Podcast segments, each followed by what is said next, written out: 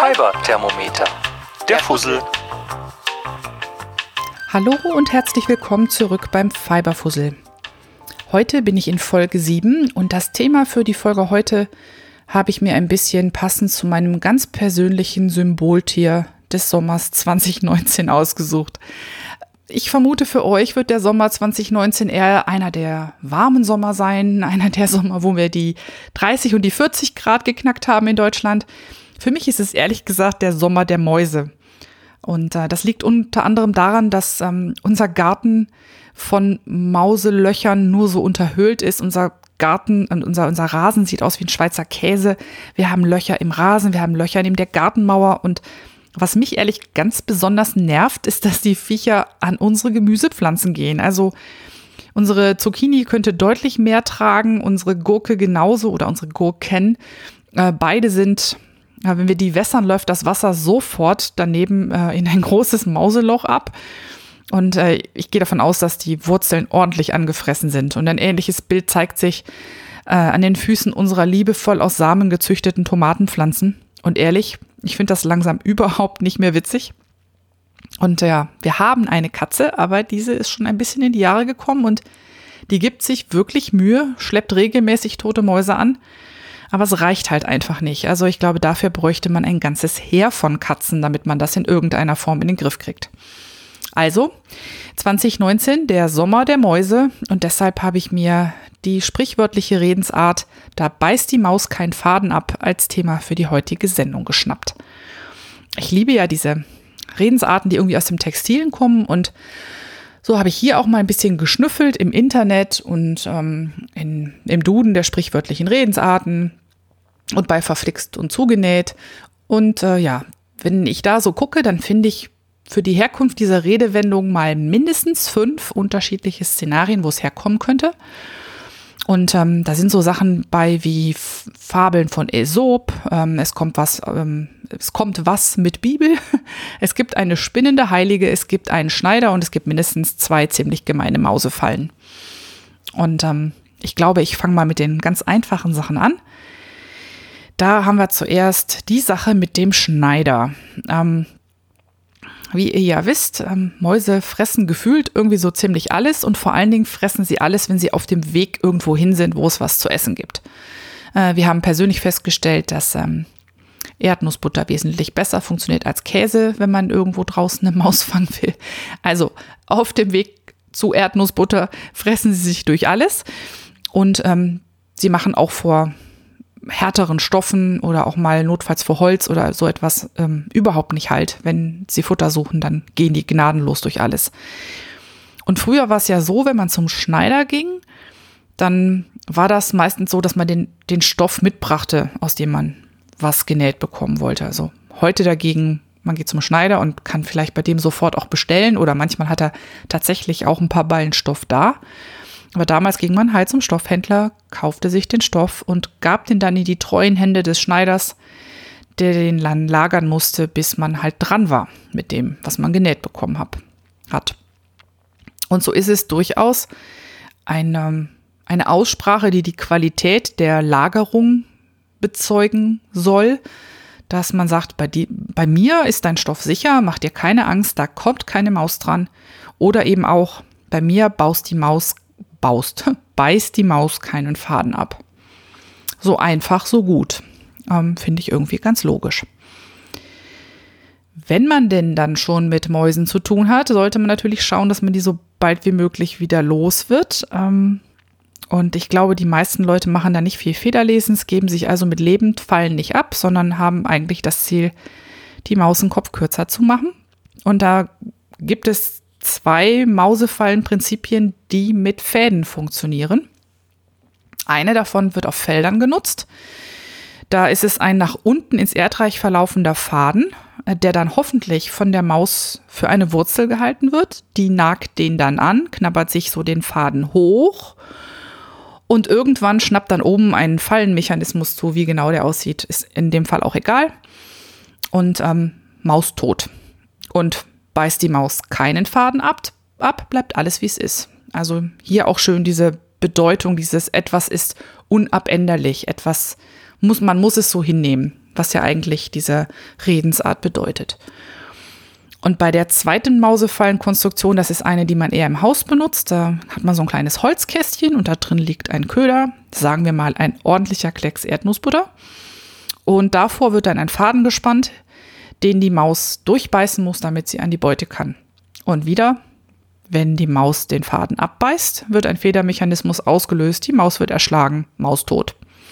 Und beißt die Maus keinen Faden ab, bleibt alles wie es ist und man hat weiter eine Mauseplage. Also auch hier ganz schön dieses Unabänderliche in der Bedeutung, was man halt halt hinnehmen muss. Spannend wird es an der Stelle, ähm, das habe ich nur wirklich an einer Quelle gefunden, aber weil ich es besonders schön fand, habe ich es mit reingenommen. Ähm, das ganze Thema Maus und Bibel. Die Bibel ist ja früher mehr als heute ein Buch, was auch im Grunde, ich sag mal, Gesetze enthält oder Verhaltensregeln enthält. Und früher hielt man sich halt da sehr streng dran, was in der Bibel stand. Das war unabänderlich. Das war so. Da wird auch nicht drüber diskutiert. Und solange das Buch intakt ist, bleibt das auch so. Buch ganz, ähm, Text, Text komplett, Text unabänderlich. Jetzt waren Bücher ja früher nie geklebt und auch nicht geklammert, wie heute zum Teil, sondern in der Regel Faden gebunden. Und wenn jetzt an diesem Faden eine Maus was abgebissen hat, dann führt das dazu, dass ähm, führte das dazu, dass Blätter lose wurden, der Text nicht mehr komplett war und somit halt auch nicht mehr komplett in der Form unabänderlich, weil halt löchrig, weil nicht mehr vollständig. Und beißt die Maus keinen Faden ab, ist das, was drin steht, weiterhin unabänderlich und nicht ja etwas, dem man sich fügen muss. Also passt eigentlich auch voll in dieses Schema der Bedeutung, dass etwas unabänderlich ist. Bevor ich zur letzten, also zur letzten Herleitung komme, die auch wunderbar in dieses Prinzip passt, dachte ich, schiebe ich mal eine dazwischen, wo es ein bisschen anders ist. Und zwar geht es hier um eine, ich sag mal, Herkunftsgeschichte für diese Redensart, die auf eine Fabel von Aesop zurückgeht, auf eine griechische Fabel. Und die heißt Der Löwe und das Mäuschen oder die, das ist die Fabel, Monika. Äh, der Löwe und das Mäuschen. Und die geht ungefähr so. Sie ist kurz, ich lese sie mal vor. Ein Löwe schlief in seiner Höhle und um ihn herum spielte eine lustige Mäuseschar.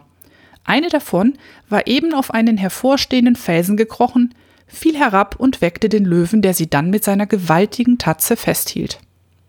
Ach, bat sie, sei doch so großmütig gegen mich armes, unbedeutendes Geschöpf. Ich habe dich nicht beleidigen wollen, ich habe nur einen Fehltritt getan und bin vom Felsen herabgefallen. Was kann dir mein Tod schon nutzen? Schenke mir das Leben und ich will dir immer dankbar sein.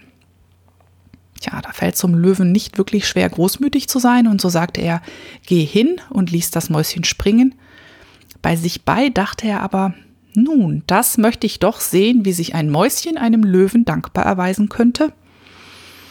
Und äh, ja, vermutlich grübelte er darüber eine Zeit lang hin. Kurze Zeit darauf suchte das Mäuschen im Wald Nüsse und hörte ein klägliches Gebrüll. Hm, sprach es zu sich selbst, das ist der Löwe, er ist gewiss in Gefahr. Mit diesen Worten lief es der Stelle zu, von wo das Gebrüll ertönte. Da sah es den Löwen, der sich in einem Netze gefangen hatte. Die Stricke waren so stark, dass er sie nicht zerreißen konnte. Warte, mein Freund, sagte das Mäuschen, da kann ich dir helfen. Es lief hinzu und zernagte die Stricke, die seine Vordertatzen gefesselt hielten. Als diese dann frei waren, zerriss der Löwe das übrige Netz mit Leichtigkeit. Und so ward er durch die Hilfe des Mäuschens wieder frei. Fabelende. Ja, schönes Beispiel dafür. Hier hat die Maus den Faden abgebissen und es hat nichts Unabänderliches zementiert, sondern eher im Gegenteil. Es hat etwas sehr geändert, nämlich die Gefangenheit, äh, die Gefangenschaft des Löwen beendet. Ähm, ich finde die Geschichte zu schön, um sie nicht zu bringen, aber so richtig passt es nicht zur Bedeutung mit der Maus, die nichts abbeißen soll, wie auch immer. Aber immerhin, es kommen Löwen drin vor und Mäuse fand ich jetzt irgendwie schön. Ja, und dann für den ganzen Schluss habe ich mir dann die Heilige äh, aufgespart. Und zwar die heilige Gertrud von Nivelles. Nivelles ist in Belgien. Und die Dame lebte 626 bis 659 und war die Tochter Pippin des Älteren und damit sozusagen eine Urverwandte von Karl dem Großen. Denn das Geschlecht der Pippins, Pippinchen, wie auch immer diese alle geheißen haben, das war das Geschlecht, aus dem später die Karolinger hervorgegangen sind. Und äh, diese äh, Dame ist in ein Kloster eingetreten, die ist angeblich später auch Äbtissin des Klosters von Nivelles gewesen, soll aber hier nicht so wichtig sein. Aber der Legende nach hat sie mal eine Mäuseplage beseitigt und zwar alleine durch ihr Gebet. Was natürlich für die Landwirtschaft in dem Gebiet, wo diese Nonne halt äh, schaltete und waltete, grundsätzlich natürlich ein Segen war. Und äh, nicht nur, dass sie den Landwirten geholfen hat, sie hat auch sich selbst geholfen, denn der Legende nach war sie ziemlich genervt, wenn ihr die Mäuse den Spinnfaden an der Spindel abgebissen haben. Und so wurde die gute Gertrud Schutzheilige und Patronin gleich verschiedener, ich sag mal, Tätigkeitsfelder. Zum einen gegen Mäuse- und Rattenplagen.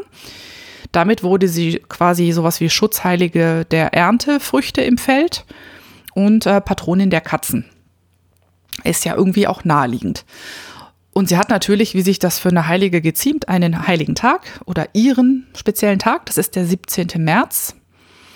Und das ist jetzt äh, im landwirtschaftlichen Kalender ein ziemlich wichtiger Tag oder im Bauernkalender. Das ist nämlich sozusagen in Anführungszeichen Frühlingsanfang lange Zeit gewesen.